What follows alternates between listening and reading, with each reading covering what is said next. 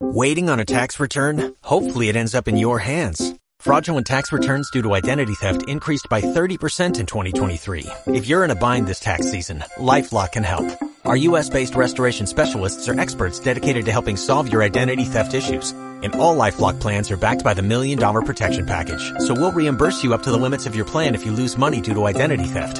Help protect your information this tax season with LifeLock. Save up to 25% your first year at LifeLock.com slash aware. Hey, ¿cómo estás? Bienvenido, bienvenida a For Better Health. Si estás aquí es porque tu salud te importa y porque quieres vivir una vida a pleno rendimiento, al 100%. Aquí en este podcast de For Better Health vas a encontrar muchos invitados con los cuales vamos a hablar de un montón de temas de rabiosa actualidad que seguramente te interesen. Igual ni te lo has planteado si era de tu interés o no, pero seguro que va a suscitar tu máxima curiosidad vas a tener, vas a encontrar salud, viajes, deporte, alimentación y todas las respuestas a las dudas que siempre tuviste. Tengo que agradecerte que estés aquí a mi lado y espero que este podcast te guste. Por cierto, no olvides darle al like y suscribirte a nuestro canal. Un abrazo fuerte.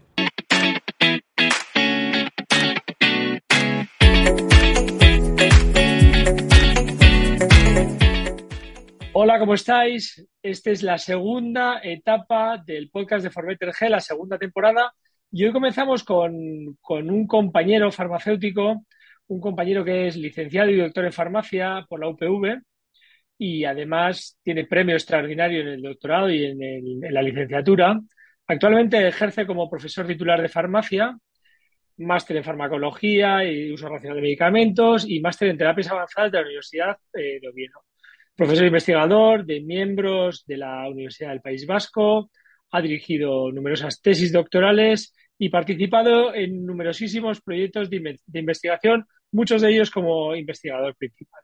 Coautor de un montón de publicaciones internacionales, nacionales, libros y editor en concreto de tres libros. Él es Gorcaribe, es farmacéutico, es compañero mío de la universidad, al cual tengo que agradecer que esté en esta segunda temporada de podcast de For Better Health, ya que eh, su papel durante la COVID ha sido muy importante en los medios de comunicación como divulgador científico. Borca, muy buenos días. Egunon, ¿cómo estás? Eh, buenos días. Pues encantado, encantado de, verte, de saludarte y de estar aquí contigo en el podcast. Bueno, eh, para nosotros ya sabes que para los científicos, para los que somos farmacéuticos bien comunitarios o bien científicos investigadores como tú, es muy importante el rigor. Y el rigor hoy en día, pues con las redes sociales, con toda la comunicación que tenemos, con todos los influencers, pues a veces se pierde un poco. De ahí la importancia de papeles como el que tú has desarrollado durante la COVID, como el que tú has desarrollado durante este periodo tan complicado de la vida que hemos, que hemos pasado, eh, sobre la comunicación y la divulgación científica y cómo transmitirlo esto a una sociedad para que encuentre conocimiento real de personas acreditadas. Y este es el, eh, el espíritu de este podcast de For Better Health de eh, transmitir información de rigor con profesionales de verdad. Porque, ¿cómo está la divulgación científica hoy en día? Bueno, pues a ver, hemos vivido pues, un momento indudablemente complejo ¿no? en todos los, ámbitos, ¿no? desde el punto de vista social, sanitario, económico, también desde el punto de vista de información, ¿no? porque en mi situación personal, donde quizás he ganado un poquito más de importancia en la parte de la pandemia, pues, pues era un escenario oscuro, ¿no? donde sobre todo había miedo, incertidumbre, muchísimas preguntas y pocas respuestas. ¿no? Esto de que aparezca pues, un nuevo virus y una nueva enfermedad ha sido un granero excelente para los negacionistas. ¿no? Entonces, para mí, eh, igual que para muchos, pues ha sido una oportunidad, pero también una manera de reivindicar la evidencia basada en el conocimiento, ¿no? El intentar ilustrar e informar, pero siempre anclando una fuente de información que en este caso para mí, como para otros, han sido pues lo que son los artículos científicos, los mecanismos que existen hoy en día para ir un poco plasmando ese conocimiento día a día. Bueno, hoy en día se ha democratizado el, conocimiento ¿no? con las redes sociales, pero es mm. importante pues lo que tú refieres de, que sea de calidad. ¿Cómo se vive la investigación hoy en día? Eh, todo está válido para que la investigación teóricamente esté en la punta de lanza y que sea uno de, de los más de cualquier sociedad. Aquí, ¿cómo está, cómo viven los investigadores? ¿Realmente hay apoyo a la investigación en los diferentes ámbitos? ¿Hemos aprendido algo de todo esto que hemos pasado durante los últimos años? No, yo tengo la sensación, digo, de que a veces eh, somos una sociedad que tiene una memoria cortoplacista, ¿no? O sea, bien somos, eh, digamos, grandilocuentes, ¿no? Cuando ocurre una cuestión, un problema, pues para aplaudir, ¿no? ¿Te acuerdas en todo ese escenario que se aplaudía al sistema sanitario, ¿no? Lo hacíamos casi de forma religiosa, ¿no? Todas las tardes pero meses más tarde te das cuenta pues también de cómo está el sistema, por ejemplo, sanitario, ¿no? de, las carencias que hay a veces en infraestructura, en personal, de las privatizaciones, etcétera. Quiero decir que son olas que suben para luego caer. Y algo parecido ha podido ocurrir a veces también con la parte científica, que ha sido fundamental, ha sido esencial el desarrollo y la innovación para sacarnos de esta pandemia pero luego mm, a la postre, cuando van pasando los meses y los años, tampoco ves que haya grandes avances en muchos aspectos. ¿no? Sí que tenemos una nueva ley de ciencia, etcétera, pero hasta hace nada la contratación del personal es complicado. Y, no te voy a engañar que la vida de una o de un científico pues, pues no es sencilla, ¿no? No es sencilla. Me imagino que muchos dirán como otras profesiones, ¿no?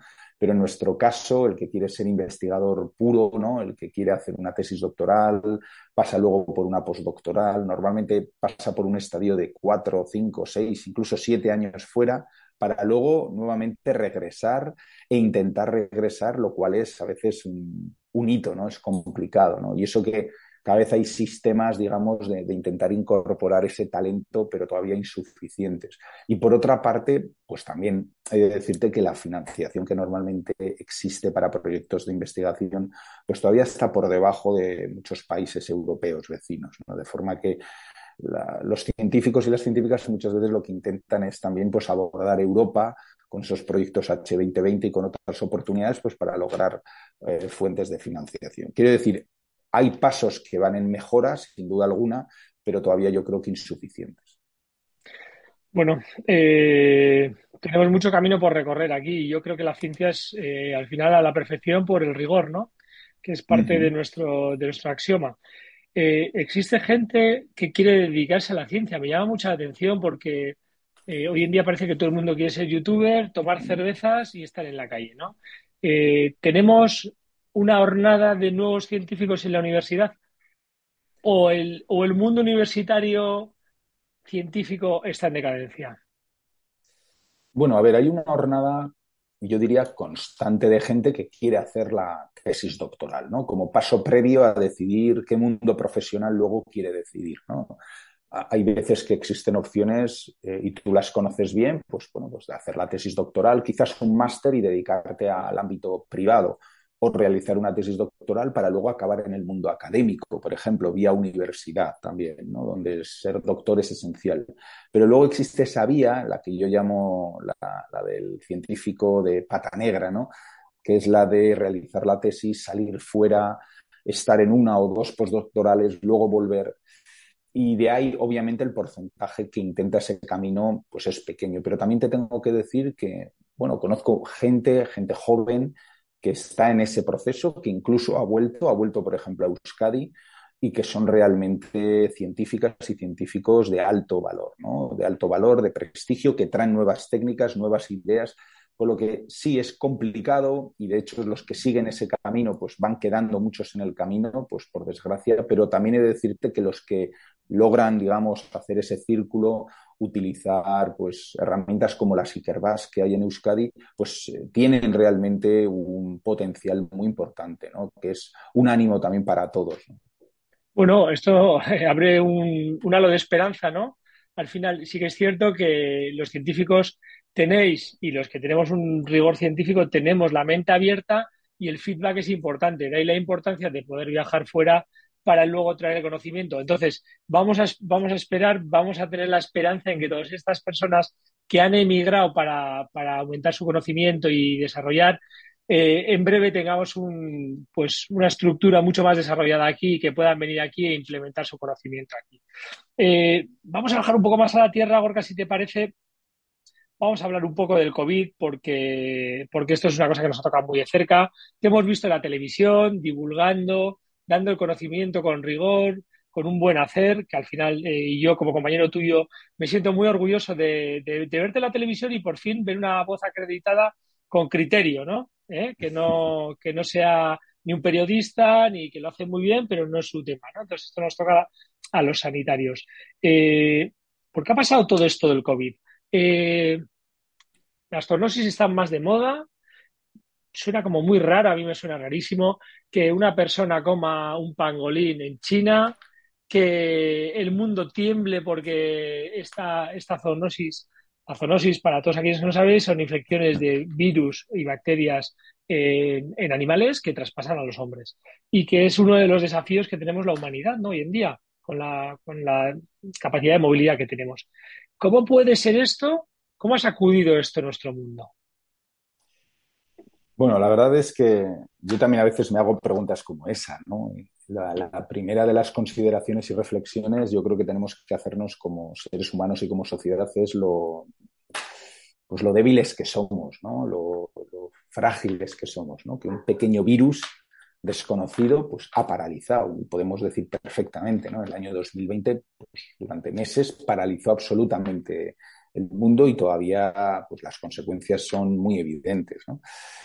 Es verdad que no es la primera pandemia ni será la última, pero nos teníamos que retomar y remontar, mejor dicho, a 100 años atrás, ¿no? donde había otra, otra, otras circunstancias y otras situaciones. Es verdad que en el mundo en el que vivimos, donde estamos interconectados, donde hay una globalización, una enfermedad y un virus con, con, estas características intrínsecas y con la forma que tenemos de convivir hoy en día, pues se puede expandir rápidamente como, como ha ocurrido. ¿no? Pero es verdad que tampoco podemos decir que, sea o haya sido una, digamos, grandísima sorpresa, porque aunque quizás en nuestro ámbito más cercano sí que nos pilla como algo raro, ya las zoonosis últimamente iban dando señales de aviso. Y, y, el que en este siglo haya habido dos o tres epidemias importantes, bien sea la MERS o bien sea el SARS, el primo hermano ¿verdad? de esta pandemia, que haya afectado a zonas de Medio Oriente, a zonas asiáticas, pero que nosotros las veíamos como algo, bueno, esto debe ser algo asiático, raro, que es que comen cosas raras y tal. No las veíamos tan cercanas, ¿no? Pero como tú decías, las zoonosis se están convirtiendo en uh, un problema global, cada vez son más frecuentes. Bueno, en esta pseudocrisis que estamos viviendo también apareció la viruela del mono, que también tiene unas circunstancias similares. Hemos visto el ébola, hay otro tipo de patologías. El cambio climático también está provocando que otras enfermedades también problemáticas como la malaria, etcétera, también se vayan extendiendo. Quiero decir que, que no, es una, no es un accidente, Indudablemente sí que es algo mm, bárbaro lo que ha ocurrido con esta magnitud y esta extensión. No todas las infecciones se van a traducir sin duda alguna en pandemia, pero desde luego yo creo que nos tenemos que quitar ya ese traje de sorpresa ante un mundo cambiante donde efectivamente ¿no? el ser humano ha ido penetrando cada vez más en nichos eh, digamos, salvajes, donde la interconexión con la flora, con la fauna, incluso con el planeta, pues cada vez es más descuidada. Yo quiero aprovechar este podcast, pues, pues bueno, para reivindicar un concepto que yo creo que va a ir ganando peso en los próximos años y décadas, que es la de salud única o One Health, ¿no? que tenemos que intentar a plantearnos ya y reivindicar la salud humana, pero siempre también interconectada con, la salud de nuestro planeta y de nuestro eh, medio ambiente, ¿no? incluso flora y fauna. ¿no? no podemos pensar que el ser humano puede cuidarse a sí mismo si descuida el resto de aspectos que conviven con nosotros, porque de una manera directa o indirecta se nos van a echar encima. Este, este concepto me parece muy interesante y al final, fíjate, eh, pensábamos que la, que la Tierra, que la naturaleza tenía recursos ilimitados y hoy en día nos estamos dando cuenta que no es así, que tenemos que cuidarla. Y la salud también tiene que ser abordada de una manera mucho más global. Estoy totalmente, totalmente de acuerdo. Eh, también debemos de mirar un poco, eh, yo creo que nos ha pillado un poco al mundo desarrollado, sobre todo a Europa y a Europa, bueno, al mundo desarrollado en general. Eh, esta zoonosis nos ha pillado un poco con el pie cambiado, nos, pensábamos inmortales, ¿no? Como unas sociedades impenetrables por este tipo de causas, por este tipo de virus y bacterias. Pero fíjate cómo ya en África eh, ellos conviven con zoonosis, con el ébola, con otros virus, bacterias, dengue, malaria, de manera mucho más habitual y las gestionan de una manera, por supuesto, muere muchísima gente, pero lo tienen mucho más interiorizado en sus sociedades, ¿no? Entonces, mientras a ellos les tocaba, nosotros mirábamos para otro lado, como aquí no va a pasar esto nunca, y ahora nos ha llegado a nosotros y realmente mm. ha hecho temblar los cimientos de nuestra sociedad. Sí, sí, estoy, estoy de acuerdo, ¿no? Yo creo que es, es una cuestión además más eh, filosófica, ¿no? Más antropocéntrica, habría que analizarlo, ¿no? Eh, ese egoísmo, ¿no? Constante que tenemos como sociedad, pero también incluso a nivel individual, ¿no? Un poco va cada uno a su bola, a su rollo y bueno, un poco lo que ocurre mientras no sea tu familia o en el portal de Alao, pues como que te da igual, ¿no? Mira, ten en cuenta que aquí en enero estábamos viendo, en enero del 2020, pues cómo los chinos estaban volviendo locos, estaban construyendo hospitales, ¿no? De una manera acelerada y y un poco había pues, cierto sarcasmo, ¿no? Estos están medio locos, no hacen más que comerse cosas raras, pero es que empezaron los primeros casos. Los primeros casos llegaron a Europa y me acuerdo los brotes que hubo en Italia. Y a pesar de todo, pues era una cuestión que estaba ahí, ¿no? Ya en una frontera más cercana, pero era Italia, ¿no? Yo recuerdo que, mira, que en Vitoria, en el aeropuerto de Foronda, no es que haya muchos vuelos. De hecho, hay poquitos. Y los pocos que salían, algunos iban a Italia. Pues esos vuelos iban llenos de gente, ¿no? justo a uno de los focos y epicentro donde habían los virus y de hecho, pues bueno, por eso no es eh, eh, una casualidad que luego Vitoria fuera uno de los lugares donde básicamente explotase, ¿no? Los, los casos, los hospitalizados, medios aquí de hecho, aquí estaba en el hospital, el personal, etcétera, ¿no? O sea que yo he tenido esa, esa sensación, una sensación que yo entiendo que es difícil de gestionar, ¿eh? pero de que hay un problema, un problema sanitario que parece que se nos está acercando, pero en esos dos meses y medio apenas se hizo nada. ¿no? Y eso que hay una clase de recursos. He tenido la oportunidad, por ejemplo, de leerme una cosa que es muy tediosa, que es el plan de preparación frente a pandemias que tiene el Ministerio, muy enfocado, es verdad, en la gripe aviar, posibles amenazas tipo gripe, pero que cuando uno se lo lee, digo, parece que te estás leyendo eh, realmente el esquema, el índice de lo que ha sido esta pandemia, ¿no? ¿Qué medidas se pueden haber aplicado cuando el virus está en Europa, cuando el virus, y no se hizo nada, ¿no? O sea que sí que estuvimos como dos o tres meses incubando todo el mundo decía, bueno, tranquilo, esto es una gripe, esto es una cosita, no va a pasar nada incluso los dirigentes, ¿no? quienes más sabían de enfermedades transmisibles, nos iban relajando y luego de repente nos explotó esto. No digo que sea sencillo, pero sí que creo que al menos hay que aprender ante futuras amenazas. Bueno, eh, lo primero que tienen que aprender los dirigentes es primero a tenerlos informados verazmente, que creo que no se hizo de esa manera, porque ocurrió con el tema de los del grupo de expertos y que a mí me llamó muchísimo la atención al hilo de todo esto porque eh, la gestión política de los recursos sanitarios durante esta, durante esta pandemia, la COVID, fue un poco rara, ¿no? Eh, hoy en día tenemos eh, laboratorios de investigación de virus RNA, gente que investiga mucho, que es muy buena, experta a nivel mundial en nuestro país y, por lo que tengo entendido, porque he estado hablando con gente que se dedica a, se dedicó a gestionar estos recursos, eh, no había un centro de referencia, sino que había un centro de referencia en cada comunidad autónoma, ¿no? Mientras que otros países eh, unificaban el conocimiento para un desarrollo y esas sinergias entre los diferentes investigadores. Bueno, yo creo que todo esto no es una cuestión para echar en cara, porque yo creo que fue una, una situación mm. en la que nadie sabíamos cómo teníamos que actuar, todos improvisábamos y los gobiernos también pero aunque sea aprender de todo esto, ¿no? Para que una gestión de recursos sanitarios mucho más unificada, mucho más coherente, basándonos en el conocimiento real y, bueno, y mucho más efectiva al final, que, la población no mm. tiene por qué saber todo esto, para eso tenemos expertos, ¿no?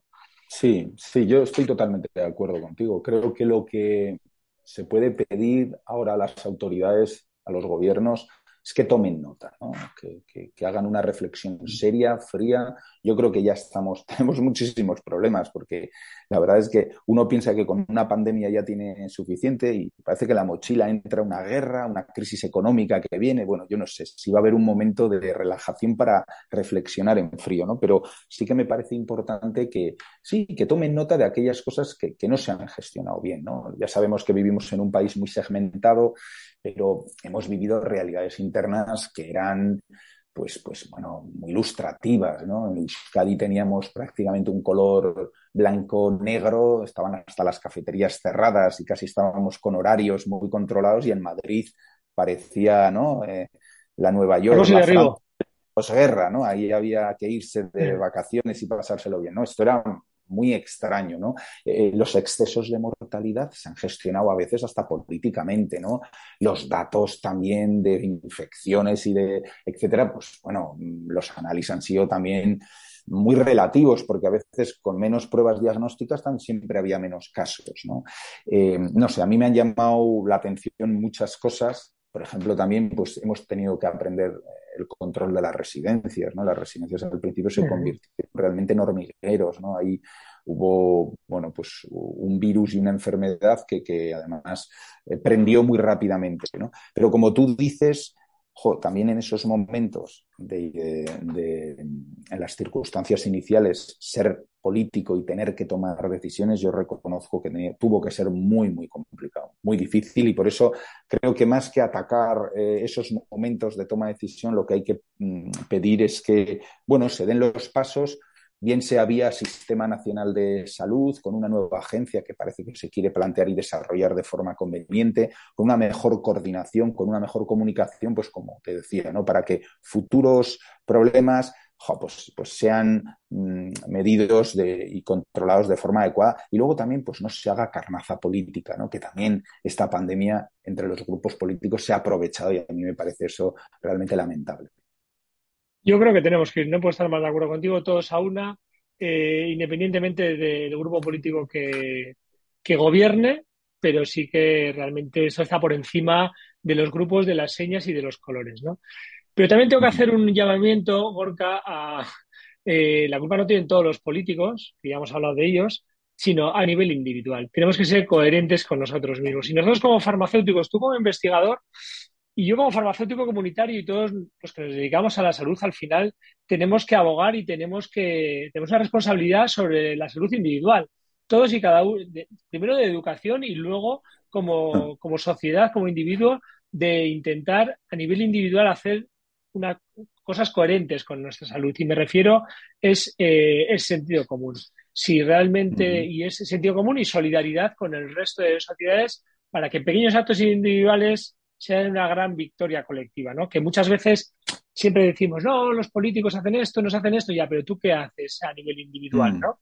Y al final, hoy en día tenemos muchos frentes de salud, la obesidad infantil, eh, la diabetes, el cáncer, pues todos desde, desde nuestras casas debemos de tener una mejor salud, tener una mejor alimentación, sobrecargar lo menos posible que, que lo que está en nuestra mano, que es hacer deporte, una vida no sedentaria, para sobrecargarme en los sistemas nacionales de salud y realmente poder eh, invertir en, una salud colectiva mejor.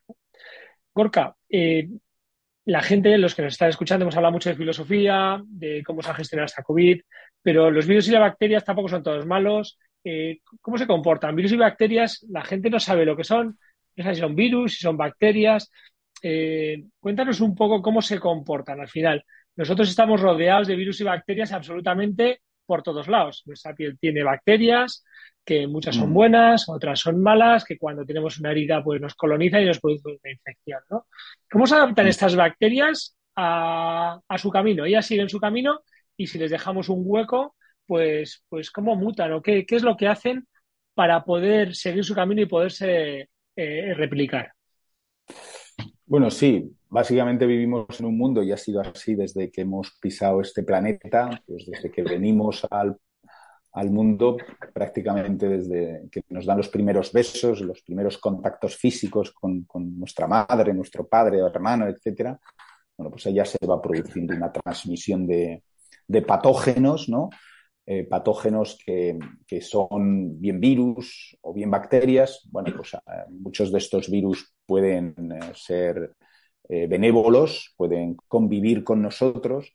De hecho, bueno, pues hay virus que permanecen con nosotros de una manera estable, en simbiosis, o bueno, o por lo menos en, un equilibrio, digamos. Tampoco es que tengamos que tener beneficios de ellos, pero que en determinadas situaciones, pues cuando tenemos ciertas vulneraciones, cuando tenemos igual algunas enfermedades, o cuando, sobre todo, nuestro sistema defensivo, nuestro sistema inmunitario, ¿no? que tan importante también ha sido eh, su, relevancia en esta crisis sanitaria, pues eh, se debilita, pues entonces aparece. Todo, el mundo ha tenido alguna vez un, herpes, ¿no? Que, aparece, pues, yo que sé, ante situaciones de estrés, ¿no? Ante situaciones de nervios o ante situaciones intensas donde el sistema inmunitario, pues, se haya debilitado, ¿no? Y dar su señal, ¿no? En ese labio, en, ese dolor, etcétera, ¿no? Pues como ocurre con el virus del herpes, ocurre con, muchos otros. Muchos Que, que, conviven con nosotros. Lo que pasa es que luego, lógicamente, hay otros que, son dañinos y que no deben ni de penetrar en nuestro organismo. ¿no? Efectivamente, para eso tenemos nuestra barrera, que es la piel, nuestros sistemas defensivos, etcétera, pero bueno, en el mundo que vivimos hoy en día, pues tenemos amenazas, en cierto modo, constantes, ¿no? Fíjate que yo hoy mismo, antes de entrar contigo, pues estaba tuiteando, ¿no? Decía hoy, eh, los hospitales españoles están recibiendo muchos casos de dengue, ¿no? De viajeros que además específicamente han ido a Cuba, ¿no? Pues porque allí, por la crisis económica, se está fumigando menos y esto está provocando que esté el virus, o sea, en este caso los mosquitos que transmiten la enfermedad. Quiero decir que que a veces por lugares a los que vamos, por el propio cambio climático o por intoxicaciones que pueden derivarse de muchos ámbitos, el propio aire que respiramos, eh, que cada vez eh, también nos genera determinadas patologías y sobre todo, por ejemplo, la resistencia a antibióticos. Cada vez hay, hay bacterias que son más multiresistentes. Eh, nosotros tenemos que tener y tenemos un sistema que nos protege del exterior. Hay virus y bacterias patógenos que conviven con nosotros. Fíjate, y tú lo sabes bien, nuestro organismo está formado por más bacterias que por células. ¿no? Nuestra microbiota es fundamental y quizás el día de mañana, Diego, se estudie la microbiota como asignatura, el microbioma de, de ciencias. Probablemente. ¿Verdad? Porque, joder, parece que están relacionadas con enfermedades, con la depresión, con la ansiedad pero efectivamente hay un número importante de patógenos que están ahí fuera y que, bueno, pues en determinados momentos son los que generan un conjunto de, patologías y también, por desgracia, de fallecimientos en todo el mundo. ¿no? Para eso también, en algunos casos, pues se han desarrollado ya medicamentos con los que se pueden eh, tratar, pero sí, esta es la propia esencia de, de, nuestra vida aquí en este planeta, ¿no? Esa convivencia con, muchos agentes que en algunos casos, pues como tú dices, pueden ser realmente patógenos. Esto es un equilibrio. Gorka, eh, yo creo que esto está tocando su fin. Eh, no te quiero robar más tiempo, sé que te están esperando en, la universidad. Eh, ¿Cómo ves el futuro tú a un corto plazo? Es una pregunta muy abierta, pero mm. tienes mm. dos minutos para definirnos cómo ves el futuro. Pues mira, yo creo que durante el podcast hemos estado hablando durante un buen tiempo de posibles amenazas, ¿no? Bien sea virus, bien sea patógenos, bien sean zoonosis, y la verdad, todo eso es realidad, ¿no? Yo creo que está aquí, pero a mí me gustaría acabar más con tintes positivos, ¿no? Optimistas. Yo quiero darte más una visión de lo que creo que la ciencia puede ofrecer, ¿no? Y yo creo que, que las próximas décadas la comunidad científica pues, va a seguir implementando desarrollos, bien sean en forma de medicamentos, en vacunas, en formas nuevas, fíjate la tecnología del ARN mensajero, terapias celulares, nuevos sistemas, está el CRISPR incluso para modificar genes que nos van a dar realmente soluciones a algunos de los problemas que tenemos todavía por abordar. Yo creo que las próximas dos, tres décadas vamos a ver una mejora en enfermedades como el cáncer, yo creo que no tiene que quedar tanto para empezar a encontrar algunos puntos de luz en enfermedades degenerativas, eh, donde todavía, pues por desgracia, el Parkinson y el Alzheimer, cuya prevalencia van a aumentar, todavía no tienen soluciones terapéuticas efectivas. Entonces, yo quiero dar más un tinte positivista. La verdad es que estos años de pandemia nos ha demostrado hasta qué punto eh, el ingenio de la humanidad en cuanto al desarrollo científico con evidencias nos puede ayudar en el corto plazo, pero también lo está haciendo en, el, en el largo. Y creo que esto, bueno, pues va a suponer un nuevo empuje ¿no? al, ser humano. Pero bueno, es un ser humano que, como te decía al principio de mi intervención y con esto acabo, tiene que aprender ya el mensaje de que tiene que convivir en este planeta en armonía. Porque si no, la ciencia difícilmente nos va a sacar de este embolado. Pues no se puede, yo no puedo estar más de acuerdo contigo. Gorka, eh, nos hemos dejado en el tintero muchas cosas de vacunas, cosas que son interesantes para hablar, pero bueno, quizá eh, los que escuchen este post, este podcast, pues, pues nos lo demanden. solo te puedo decir gracias de parte de mi parte y de parte de entiendo que de muchísimas personas que lo están escuchando. Eh, por seguir ahí, por investigar, por ayudarnos a tener una vida más saludable, por ayudarnos a vivir mejor y, por estar a toda la comunidad científica, por estar al pie del cañón en ese silencio y, investigando, trabajando sin cámaras, sin luces, sin acción, día a día, con constancia, eh, a pesar de todas las trabas que os encontráis y, mucho ánimo desde aquí para, para seguir investigando. Gracias, Gorka. Y gracias a todos los que estáis escuchando este podcast. Espero que esta segunda temporada os guste, que sea de vuestro interés. Ya sabéis, eh, a partir de ahora tendremos muchos más podcasts en un formato nuevo, eh, más moderno. Y, y, ya sabéis, suscribiros, darle un like y guardarlo en los favoritos. Lo dicho, Gorka, mil gracias, gracias a todos. Que tengáis muy buen día. Hasta luego. Muchas gracias. Un abrazo.